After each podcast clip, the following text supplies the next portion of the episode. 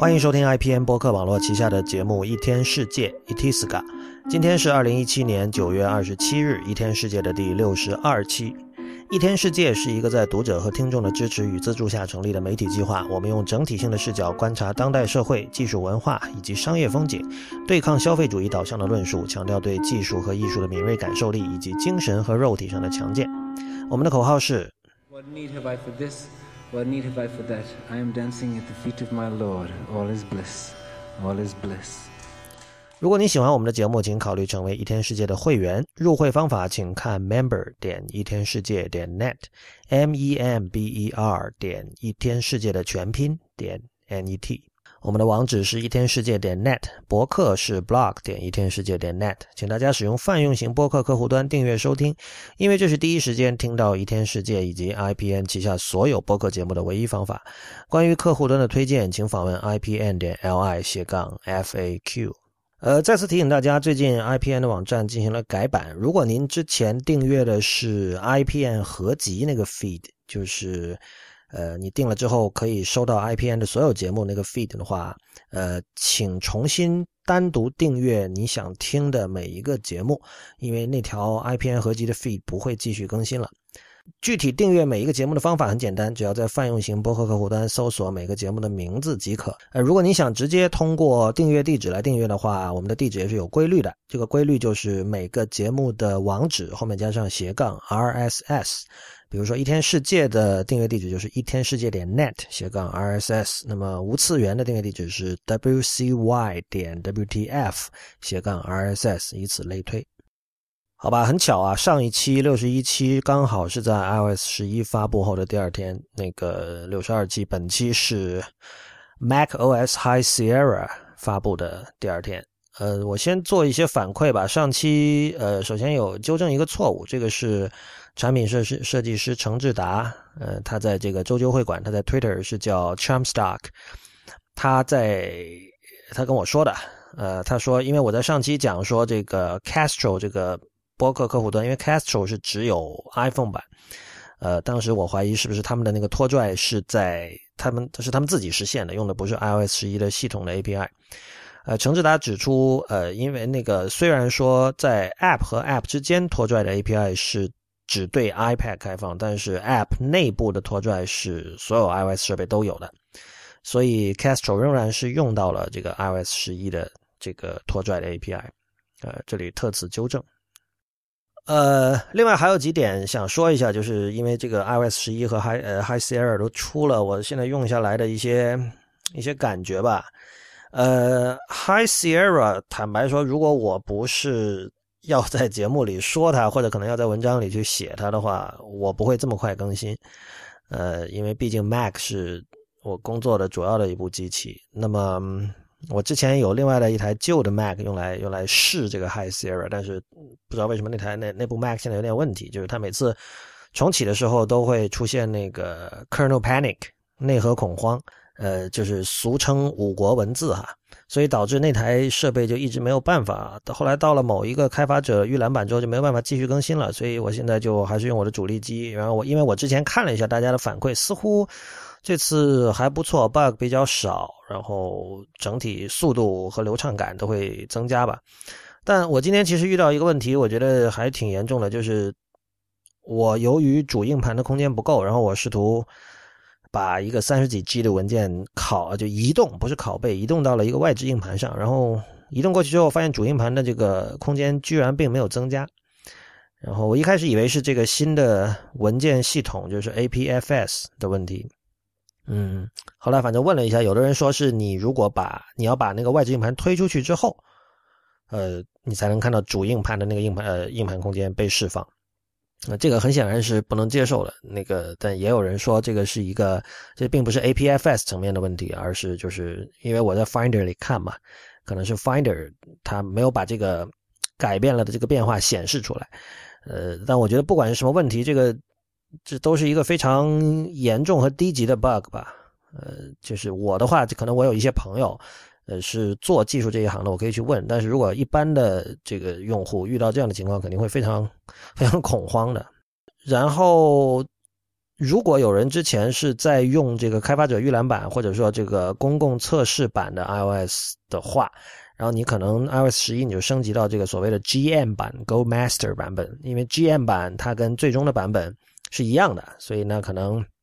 就 OK 了，大家觉得。但是我们知道这这两天苹果出了那个十一点零点一的这个更新，呃。怎么说呢？有某种意义上说，这种小的更新可能比这种大版本更新更加重要，因为这个第一个大版本更新肯定是有 bug 的，所以之后的第一个小版本更新其实很大程度上是修 bug 的。这这这里面修的东西就很可能也包括安全漏洞啊，等等等等。所以这个就还是需要第一时间更新的吧。但是如果你之前用的是 GM 的话呢，呃，大家要记住是要先把你的那个 profile 呃删掉。就是让你的设备可以装开发者预览版那个 profile 删掉，然后好像说是要重启一次，你才能够在你的这个设置页面的这个软件更新里看到那个更新的提示，不然的话你就只能连到电脑上用 iTunes 更新了。总体说来，iOS 和 Mac 还是各种各样的小问题还是不少。比如说，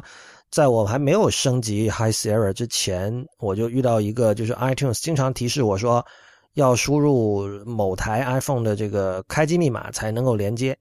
呃，我因为我这里有两台 iPhone 嘛，有一台旧的，我是设置的是那个可以通过 WiFi 跟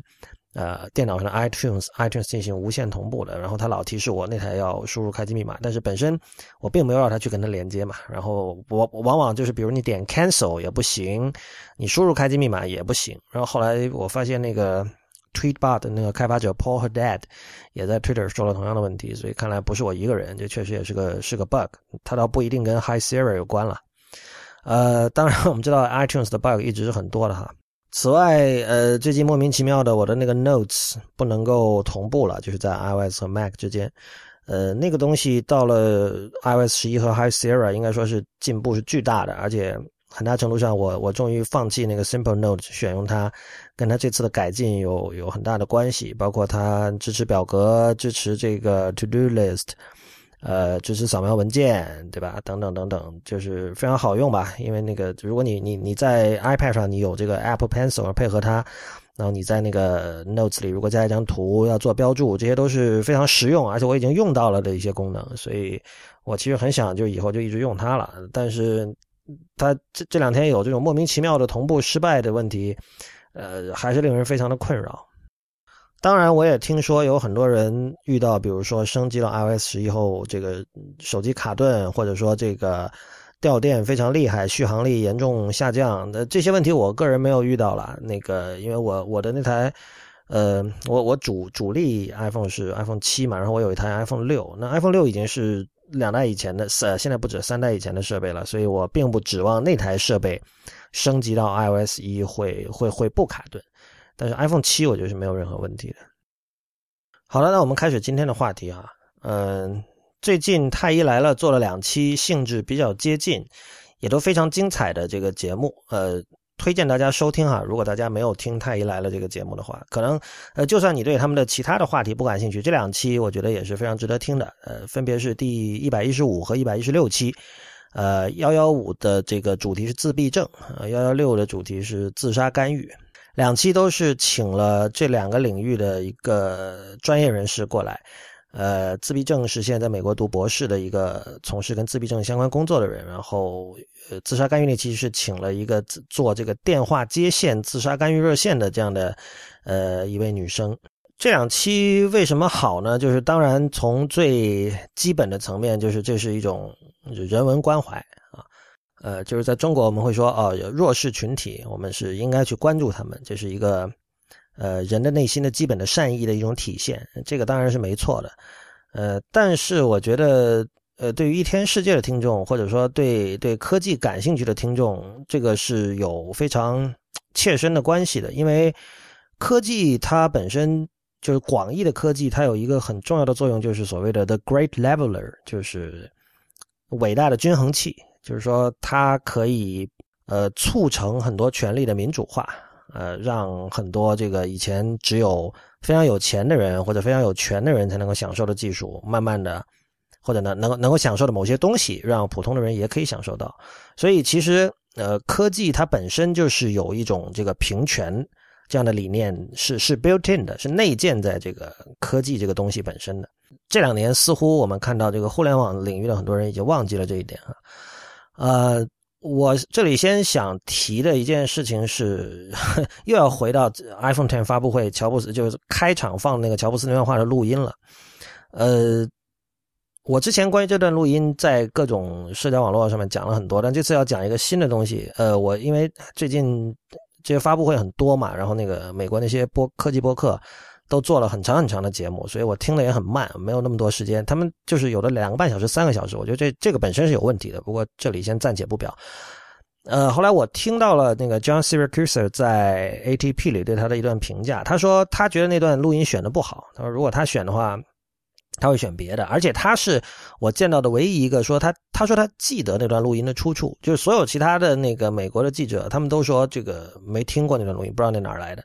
Siracusa 也没有说那是哪来的，但他说反正他对那段话有印象。然后他说为什么那段话选的不好呢？他说因为那段话会让人想起乔布斯最坏的一面。这是什么意思啊？因为那段话他乔布斯说这个我们用来表达我们呃 appreciate 人性，我们这个我们对人性进行礼赞的方式有很多，对吧？每个人都不一样的。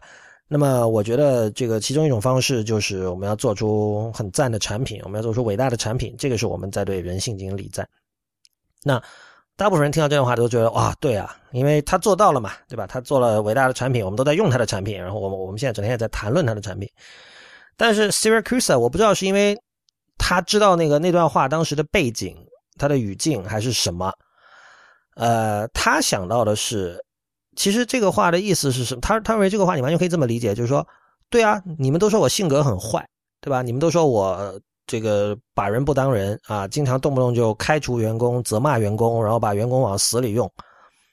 但你们不要怪我啊，我先做出伟大的产品啊！你什么意思啊？你对啊，你你你可能你是与人像是与人为善，对吧？你是考虑到员工的福利，这个让他赶快回家和家人团聚，这个对你来说是最高优先级。呃，可能这个是你礼赞人性的方式，但我不是啊。我礼赞人性的方式就做伟大的产品。那做伟大产品，可能有些东西被牺牲，那又怎么样呢？对吧？我有我礼赞人性的方式，你有你礼赞人性的方式，你不要强迫我，对吧？这是 Siracusa 的理解。我觉得我我当然我因为我不知道这段话的背景，我不知道乔布斯乔布斯那段话的背景，但是他这么理解是完全是可以成立的。就是假设那段录音是一次采访。有人说那段录音是他在内部那个公司培训里说的话哈，但我们现在不知道嘛，这只是假设。那如果我们假设他是一段采访呢？如果先有记者问了他说：“哦，你做出了很伟大的产品，但是有人说你这个人人品有问题啊，你你你经常说我们要用产品改变世界，但如果你自己人品都有问题，你怎么去 reconcile 这两件事情啊？对吧？你你人品有问题的人真正能够做出把世界往好的方向改变的产品吗？可能有记者这么问他。”然后他说了这段话，这样的对话是完全可以成立的，对吧？但是，我虽然 Siracusa 等于说照了一束另外一个角度的光到这件事上，但是我，呃，我并不觉得这段话选的不好，相反，因此我觉得他选的更好了。呃，就是这里有一种有一种 h u s p a 吧，或者说有一种，不管叫什么也好了，但我觉得这段话是非常对的。这段话跟自闭症、自杀干预这些问题都是有关系的，就是。这个我们要我我要讲回在大概一年多以前吧，应该是零六年初的时候，当时我在节目里提过那本书，后来我在不鸟湾书评也评过这本书，呃，书的名字叫《Far from the Tree》，呃，这个书在台湾有了繁体中文译本，简体中文据我所知还没有译本啊，嗯，但是英文是有 Kindle 版本的，大家可以去买。这个书挺厚的，所以如果能卖 Kindle 版还是不错的。这繁体版是分了上下两册，那么。呃，书的作者叫 Andrew Solomon，然后他是他是写各种各样的，呃，在中国我们称之为弱势群体的这样的群体，包括有聋人，呃，包括有唐氏综合症患者，呃，有自闭症患者，专门一章讲自自闭症，这这个每一类人都是一章等于说，然后精神分裂症患者，有残疾人，然后很有趣的有一章是写这个 prodigies 就天才，呃，然后强奸犯，还有跨性别人等等。如果只看目录的话，有的人可能觉得奇怪哈，就这些人的共性究竟在哪里？为什么，比如说天才和聋人，甚至强奸犯会放在一起啊？呃，其实这本书探讨的是，呃，疾病和身份认同的界限在哪里？如果要拿一句话做主题的话，呃，以前在节目里也说过，不过因为时间比较久远，这里不妨再说一次，就是呃，很多时候我们视为是一种病的东西，但是在那个群体看来是一种身份认同，那是他的身份，那是他之所以是他的一个很重要的一个一个一个元素吧。嗯，最典型的例子，我们现在都可以理解的例子就是就是同性恋。那么在五十年代的时候，同性恋会被主流意见视为疾病啊，这种主流意见是可能包括像比如美国的《时代周刊》这样的主流媒体都会认为那是一种疾病，但是在今天显然主流意见并不会这么认为。今天仍然有人这么认为，但是社会主流意见不会这么认为。呃，那么这个当然是这个这就是同性恋群体呃这么多年来这个辛苦的争取到的一种权利吧。呃，但是我们可能不知道的是，像上述的很多群体里面的人，他们同样也像呃五十年代的同性恋群体一样，他们在争取自己的权利。呃，这种争取就是他很显然这不是，这是一种有呃，它是有界限的，对吧？但很多时候这个界限远远比我们想象的要推的要更远。嗯，我在看这本书之前，我完全不知道原来有聋人他愿意一直当聋子，就是他不希望自己恢复听力。嗯，Solomon 在这个书里就讲述了这个手语和纯读。呃，这两种面向聋人的这种沟通解决方案的这种区别，然后他提到，其实聋人社群基本上就是虽然很多地方仍然是想教聋人纯读，那么教聋人纯读的意思就是说，你可以跟不聋的人更好的交流，因为你看他的嘴型的这个变化，你知道他在说什么。但是他们很多聋人自己，他其实并不喜欢纯读，他更喜欢手语，而且他们认为手语是他们自己的语言。呃，这个本质上跟很多这个保卫方言运动的人所坚持、所主张的东西是一样的。就是有的聋人会说，我在用手语来表达牛奶这个意思的时候，我的我我感觉它更牛奶，更有牛奶感，比我比我去看别人的嘴唇说出牛奶这个意思的时候。而且就是，呃，至少有一部分专家认为，手语其实跟比如说英语或者普通话一样，它是一种是一种语言，它不是一种呃 secondary 的这种替代性的语言。呃，也有研究表明说，就你在就每个人不是有一个这个学习第一语言的一个最佳学习期嘛？然后那个是那个学习期，如果对聋人来说，如果你强迫他在那个时候学纯读而不是手语，事实上你就阻碍了他学习第一语言，错过了他这个学习第一语言的那个时期的那个大脑发育的很多需要的东西，最终会其实会会导致认知机能的某种某种缺陷。就我当时看到这些内容，我反正对我来说啊，我觉得是非常新鲜的。就是有聋人是不想恢复听力的，我觉得这个是，呃，还是还是非常开眼界的一件一件事情。嗯，同样就是因为那个一一五七太医来了讲了自闭症，我又回去再看了一下这本书里关于自闭症的那一章。呃，同样也有自闭症社群的人强调说，自闭症其实不是一种症啊，不是一种病啊，这是我们的身份认同的一部分。那这个观点很显然是非常有争议性，而且我相信。对于很多这个自闭症患者的父母来说是有侮辱性的，嗯，因为就是我我觉得其实幺幺五七太医来了里面嘉宾和主持人，呃，说的非常的理性，呃，但他们其实没有把自闭症的真正可怕的地方暴露出来，呃。我可以读一段在这个《Far from the Tree》里关于一个自闭症患者的一个一一段描述了。Solomon 写这本书，他花了应该有十年都有了，反正就是他他，因为他也要采访各种各样的人嘛，而且很多他是要跟踪跟随某一个特定的个体，要跟很久。那么他肯定就是为了怎么说，他会选择一些这个比较典型的这样的一种一种例证啊。嗯，他写的这里有一个叫 Cici 的一个小女孩啊，然后这里下面是引述了一段，呃，这里是两个角色，一个是 Betsy，呃，她是母亲，然后 Cici 是她的这个女儿，Cici 就是有自闭症的。我认识他们不久后的某天，Betsy 和 Cici 到圣路易斯公园娱乐中心的游泳池游泳，他们到的时候还有一小时就关门了，正是一家大小齐齐去游泳的时间。Cici 进入到泳池区，就把下半身的游泳衣脱掉。往水里拉了一泡屎，用手去玩水中的粪便，然后光着身子全场奔跑，躲避着抓他的人。一位母亲放声尖叫：“污染，污染！”所有其他家长开始把孩子往岸上拽。救生员吹起了哨子，大声的吼叫，而 Cici 站在这一片混乱当中，放声大笑。啊，引用完毕。呃，这个就是这是。Solomon 在这个书里非常典型的笔法，因为他所描述的很多东西感官冲击力很强，所以他是用相当冷静的方式来描述这些东西。但是其实这种冷静，我觉得是加强了效果了。所以你可以想象一下，如果你跟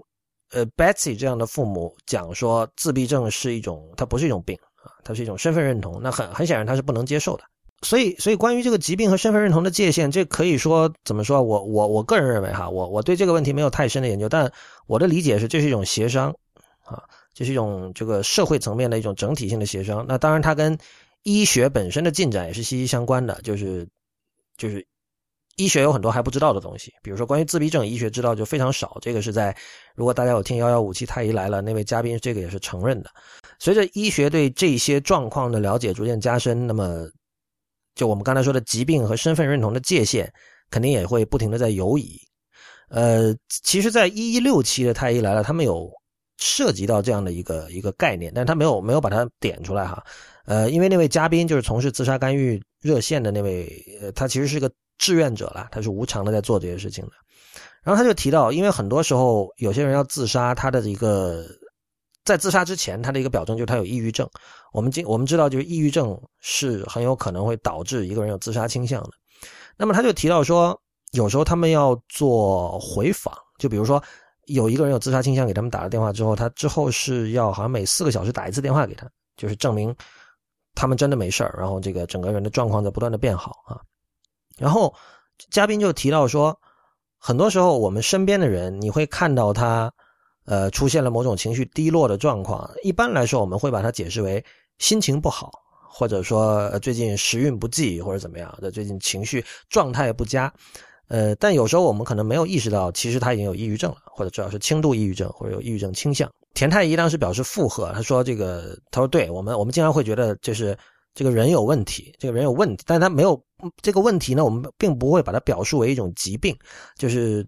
至少没有表述为一种去呃需要去看医生或者说吃药或要呃进行这种专业性的治疗这样的一种疾病，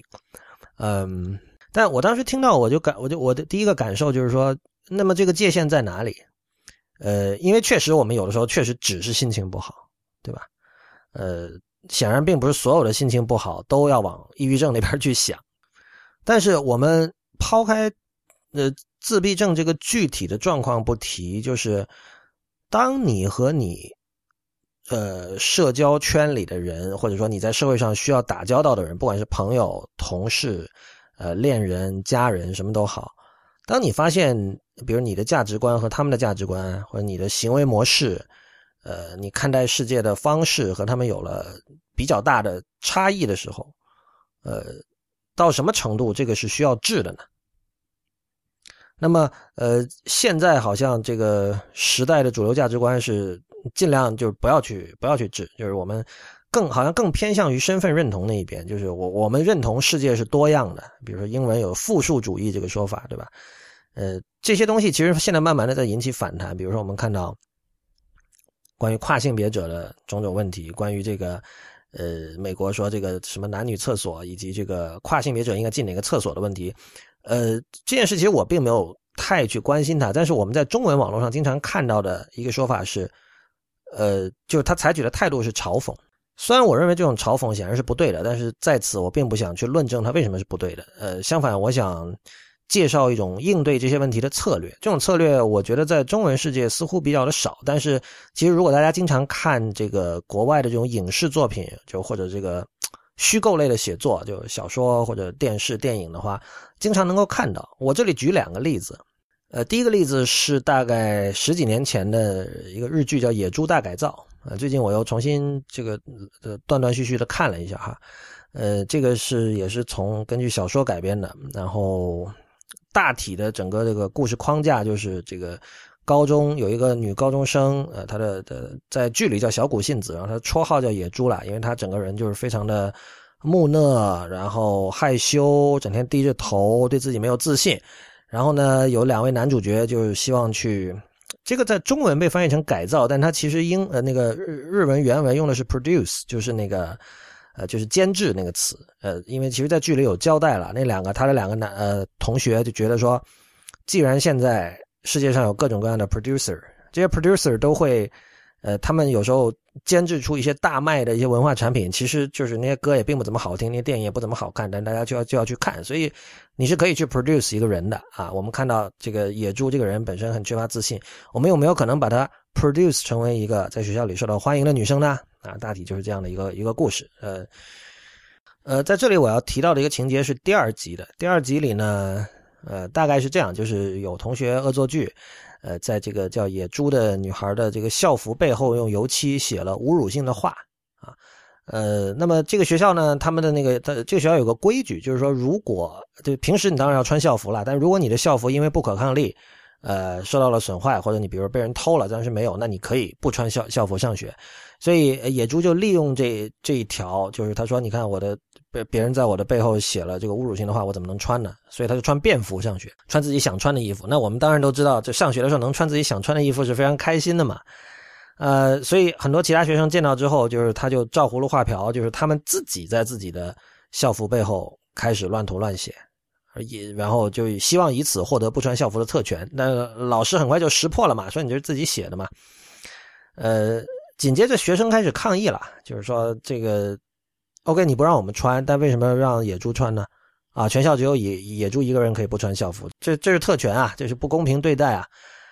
那么本来这个老师学生就陷入了僵局嘛，但是野猪就是他在剧中的设定是一个性格懦弱的人，所以他马上说：“哦，那我不想让大家搞得这么麻烦，那我重新穿校服吧。对我那背后有有脏话，但没关系啊，我我不希望大家为了我而争吵，所以我继续穿着这个写了侮辱性文字的校服上学。”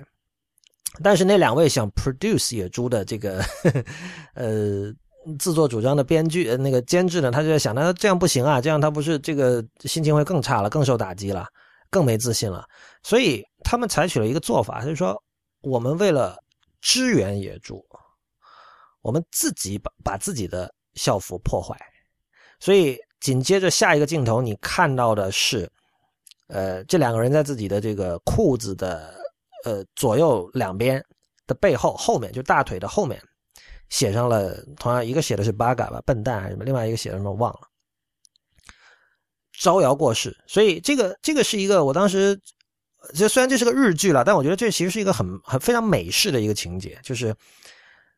当我看到我的兄弟或者我的姐妹，呃，由于某种异常受到人排挤的时候，我怎么办呢？我我变成他那样。我让我自己也变得异常，因为这个说白了就是人都害怕孤独嘛。尤其是当你异常的时候，你会觉得说，我是不是有问题？但是如果你看到你身边有其他一样跟你引号有问题引号完毕的人的时候，你的整个人的状态会非常的不一样。所以在这个剧里，那两位男主角就是他支援野猪的方式就是这样的。所以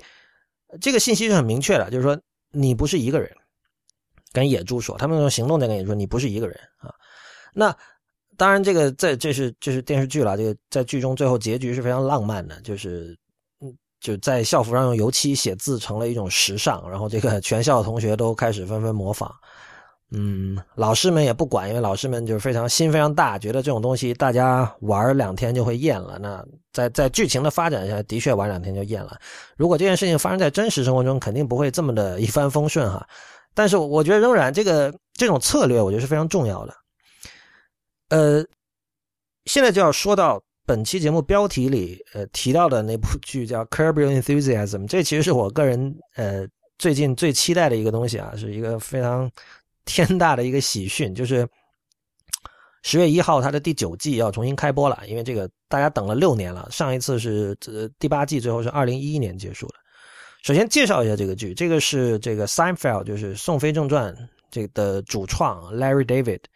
呃，我们知道 Seinfeld，当然他本身那个 Jerry Seinfeld 本人在里面有演，他本人也是也是主创了。但是他有另外一个，而且应该说，我觉得可以说是更更重要的一个主创，就是 Larry David。呃，Seinfeld 里面那个 George 那个角色是 Larry David 根据自己的性格中的某些部分制造出来了吧？这个基本上大家都是有共识的。那么他做完这个人做完 Seinfeld 之后呢，他又从九九年开始到一直到二零一一年，一共做了八季的这个新剧叫 Curb Your Enthusiasm。呃，这句话的意思就是 “curb” 在这里是抑制啊，所以他的意思就是说你不要那么兴奋，你不要那么来劲，就是冷静一点啊，淡定一点，大概是这样的，直译就是这样的意思。然后，呃，这个剧是真人故事背景，因为这个 Larry David 本身在里面演主角，那么他演的那个角色也就是他本人的角色，就是一个呃，因为 Seinfeld 的大热，呃，处在半退休状态，因为他就显然不需要这个为生计奔波了嘛，呃，处在半退休状态的这样的一个一个电视从业者。然后他身边有很多人，这些人是他的朋友，呃。这里面有很多人也是，就本身他是在真现实生活中存在的人，比如像 Ted Danson 本身他就是一个演员，呃，然后像里面会出现很多这个名人啊，比如说像这个美国的议员啊，Barbara Boxer，还有等等的，还有这个喜剧演员啊，各种都有。呃，这个剧其实没有什么 可可以拿出来说的剧情吧，就不像刚才野猪那，这像大部分剧吧，它有一个剧情。呃，它基本上和《Seinfeld》一样，就是每集会有几个不同的小故事。这些小故事表面上看起来没有什么联系，但是最终，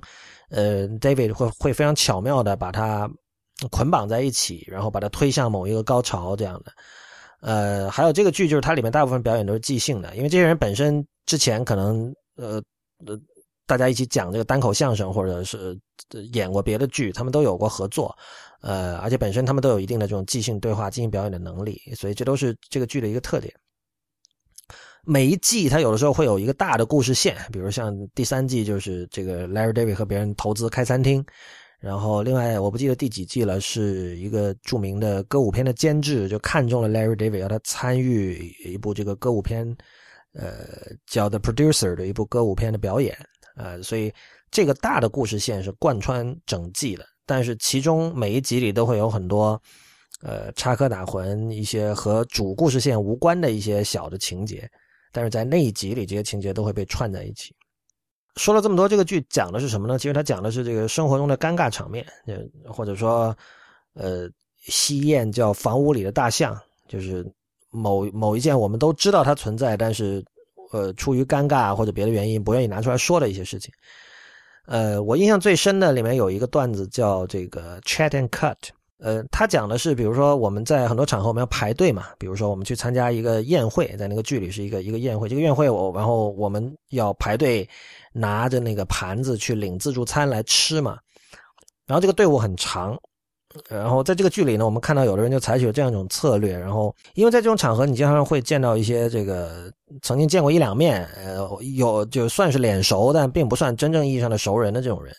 然后，有的人呢就利用这样的机会，在队伍的中段或者前面，或者反正不是队尾了，看到了这样一个人，就过去跟他攀谈。然后通过这个攀谈，就聊着聊着他就不走了，你知道吧？然后他他等于通过这个攀谈呢，获得了一个插队的特权，就是。多数情况下，你后面的人看到这种情况，不会怎么说，就真的那么较真出来出来指责你的。他会看啊，你你碰到熟人了，你们俩聊得挺开心的，那你们就继续吧。但但是在那个剧里，就是 David 他演的那个角色呢，就是，这也不叫路见不平吧，但他就是觉得这种场合，他是一个非常。他在这种场合是一个非常较真的人，所以他就戳穿了那个想就 chat and cut，就是先聊天然后再插队的那个人的这个把戏。但那个人也很惊讶，就他可能已经实行过这种 chatting 开已经很多次了，第一次遇到这么轴的人是吧？然后两个人就开始吵，就这是一个很很典型的 curb enthusiasm，呃 curb enthusiasm 的一个趣味，在在这个剧里有无数无数这样的段子。比如说，我记得第一集里，第一集里那个段子就是 David 买了一条裤子。然后那条裤子，有的裤子大家知道，它那个布料是比较硬的嘛。然后你就是男生坐下来的时候，那个胯部就会有一个突出的东西。但这那个真的是布料的效果。但是在那一集里，他被那个旁边他的一个女性朋友误以为他勃起了，所以就造成了很多这个很很搞笑、很荒诞的一些闹剧。我这里想讲的是什么呢？是第三季的第十集，就是第三季的最后一集。那我我印象也非常深刻。那集里他讲到了一个叫 Tourette syndrome，就是我查维基百科，中文叫妥瑞症，又叫抽动症，呃，杜雷氏症、托雷氏症。我我反正我在以前在中文语境里我没有见到过这种病，就是他基本上就是说你会不由自主的会会抽搐，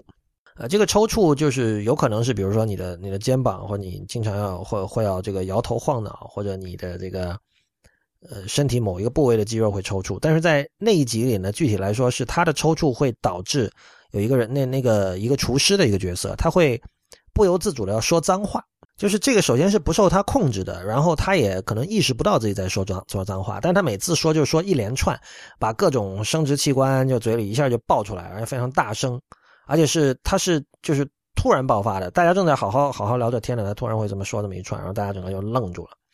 那那一集的剧情就是因为那整整季是 David 跟朋友投资开餐厅嘛，然后他们要找一个大厨。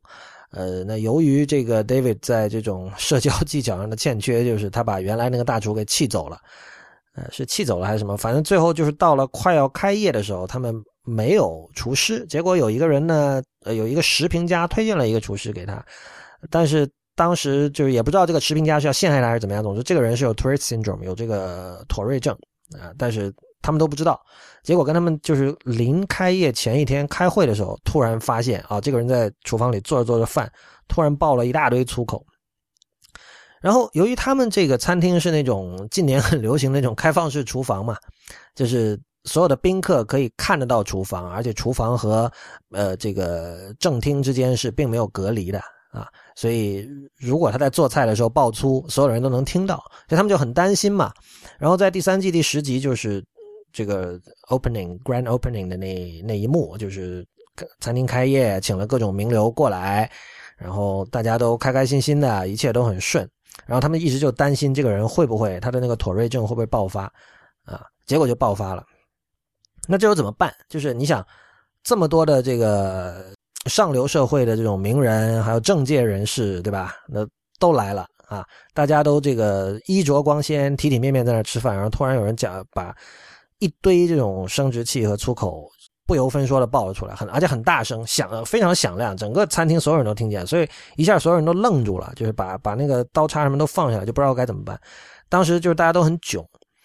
然后呢，这个时候 David 就回想到了在这一集的前半部分，曾经有人跟他讲过，有一个情节就是他有一个朋友跟他讲，因为 David 在这里面有另外一个梗，就光头梗，因为他是秃头嘛。然后大家知道就是。男性这个秃头这件事情 还是很令男性困扰的，否则为什么这么多植发呢？因为很多时候大家把这个这个发量的多少和性能力联系在一起，这个不一定相关，但是反正是有这样的一种认知。所以呢，在这这这部剧里，呃，David 也经常去去拿这个这件事情开自己的涮。然后有人就跟他讲说，他说他在大学见到一些年轻人，就有的人是少年脱发，那少年脱发就很可怜嘛，而且可能会被。这个别人以一种这个歧视的眼光看待或者什么，会会被同学们孤立什么的。结果他有一些就是那个他有一些大学里的一些哥们儿，就是跟玩的比较好的同学，就为了表示对他的支持，把自己的头发剃光了。所以这个跟刚才说《野猪大改造》里面那个情节是完全一样的。OK，你秃头，你秃顶，少年秃顶，那你不得已你要把自己头发剃光，很可怜。但是我想告诉你，你不是一个人啊。所以我们也我们我们是哥们儿，对吧？所以我也把我的头剃光，没关系。当时当那位有妥瑞症的厨师在餐厅开幕的那一天大爆粗口的时候，Larry David 在场内就想起了这一幕，于是他就灵机一动，突然想起了想出怎么对应这个场对应这件事情了，就是他也跟着骂粗口，就他假装自己有妥瑞症。我我觉得无论是呃。支持政治正确还是极度反感政治正确人都应该看这个剧，因为他有时候编剧的手法让你完全没话说。就是你你设想一下，呃，如果你看到一个一个人他拄着拐拐杖在在路上走，呃，他脚瘸了，然后你去模仿他，这显然是被社会被 social norm 视为是极度的这个不尊重嘛。首先，这个被你模仿的人会很生气，如果周围人看到你，他肯定也会从道德上指责你。但是在这里，这位厨师有妥瑞症，这是属于一种 disability 可以算。而 Larry David 通过模仿他，照理说这原本是一个怎么说具有歧视性的这样的一个行为，但是他通过这种行为解决了他当时要解决的问题，同时呢也表达了对。呃，就是你，你就是，如果你把这个这个情节和我刚才说《野猪大改造》里面情节来对比的话，这是不是一种对这个人的支援，对这个人的应援呢？因为在 Larry David 爆爆出之后，所有人都都意识到了，就是你会看接下来就是像狂欢一样，就是餐厅里的所有人都依次开始把他们，因为这些人都是就是上流社会的人嘛，一般平时他们说话都是非常文雅的，但是他们在 Larry David 的带领下，就自动自觉的把他们能想出的最脏的话一一爆了出来。我们下面一起来听一下这段，这段非常非常有意思。Fuckhead, shit-faced cocksucker, asshole son of a bitch!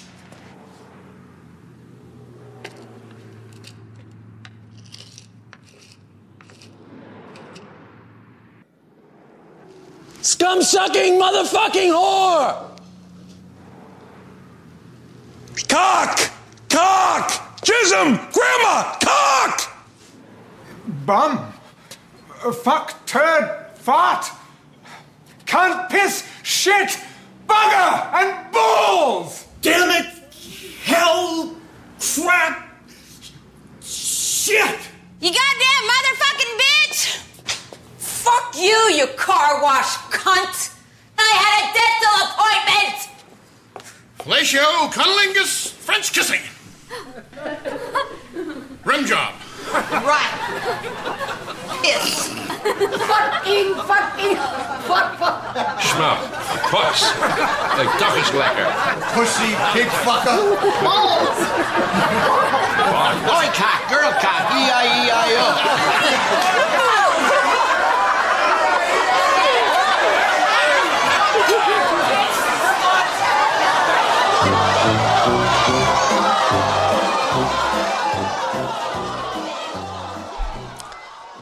所以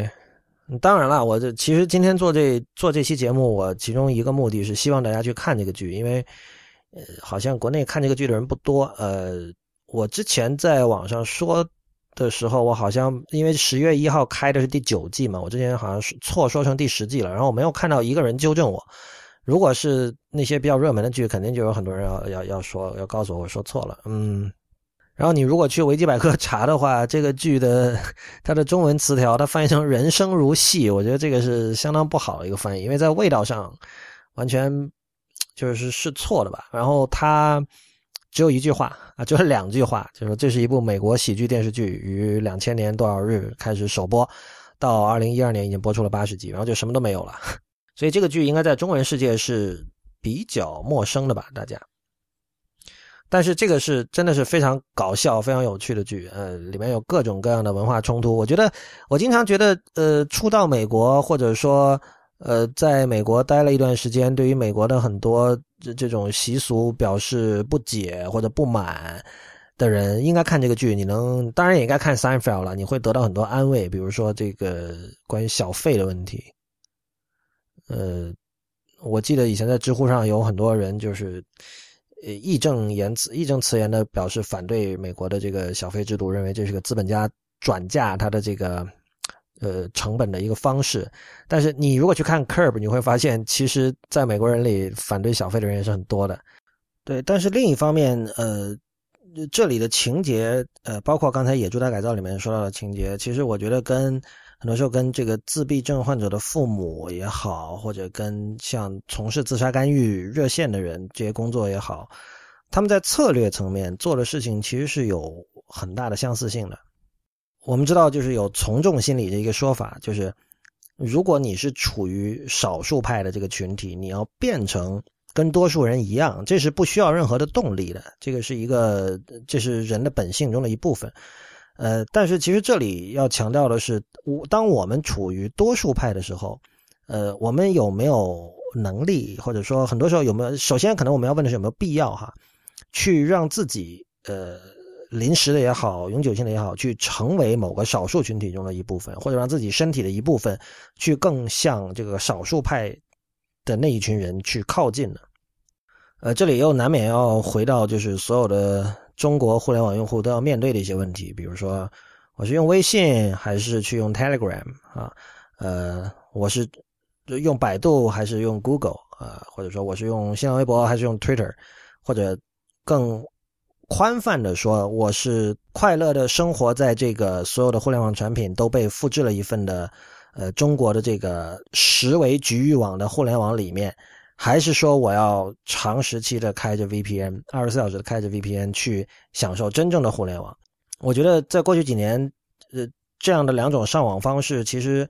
呃越来越形成了两个就井水不犯河水，那其实并没有那么不犯吧，井水不犯河水的两个群体，呃，这两个群体在网上见到的东西可能是完全不一样的。呃，显然一个人用什么互联网服务或者软件，这个跟我们之前说的这个疾病和身份认同的界限这个话题还是有相当远的距离的。呃，但是我们可以想象哈，就是一方面我们听到很多人说我用微信是因为我的朋友都在上面，这个硬币的反面是，如果我坚持不用微信，呃，我我绝对相信，对于很多人来说，他可能会丢掉很多朋友。就他跟很多朋友之间的联络会越来越稀薄，然后慢慢的就是，比如说，你的朋友都有一个微信的群，但你不在那个群里，呃，一开始可能大家还还记着，比如说去 iMessage 去跟你说有什么事情，比如我们什么活动要组织活动，我们另外跟你说一份，但慢慢的大家会觉得说为什么要这样，很麻烦，然后可能你慢慢的就会被排挤出去了。在这种情况下，就是你跟你身边的人的这种，呃，异常或者说差别。已经被一个呃聊天通讯工具被放大了，就这种差异被放大了，然后慢慢的，你其实你你所产生的那种情绪，呃，是会呃不停的在发酵，不停的在扩张，然后你你会你会想，我自己是不是有什么问题？为什么我要坚持这样的东西？所以我觉得从这个意义上说，呃呃，就大家这这的再次推荐大家去听《太医来了》一百一十五期自闭症，还有一百一十六期这个自杀干预这两期啊。呃，就是不管你自己本身的这个生活经验跟这两种状况有没有什么直接或间接的关系，呃，如果你由于这个软件工具的选择或者数字生活方式的选择，呃，为你造成了困扰，或者让你觉得和身边的人渐行渐远的话，我觉得，呃，这些话题你去关注一下，其实呃都是有很大的帮助的，可以让你这个渐渐的发展出一套更好的策略来。在不牺牲你的原则的情况下，在这个新的世界里，这个变化很快的世界里，找到一种呃立足的方式吧。好了，那么今天这期一天世界就到此结束，谢谢大家的收听。一天世界是一个在读者和听众的支持与资助下成立的媒体计划。如果您喜欢我们的节目，请考虑成为一天世界的会员。入会方法请看 member 点一天世界点 net，m e m b e r 点一天世界的全拼点 n e t。我们的网址是一天世界点 net，我们的博客是 blog 点一天世界点 net，我们在新浪微博叫 at 一天世界四个汉字 IPN，在 Twitter 和 Instagram 都是一天世界的全拼 IPN。同时，我们也有一分世界，这是一个 Telegram 频道，它的地址是 t 点 me 斜杠一分世界的全拼。最后，也欢迎您收听 IPN 博客网络旗下的其他精彩节目：太医来了、陛下观、无次元、硬影像。流行通信以及时尚怪物，我们下期见。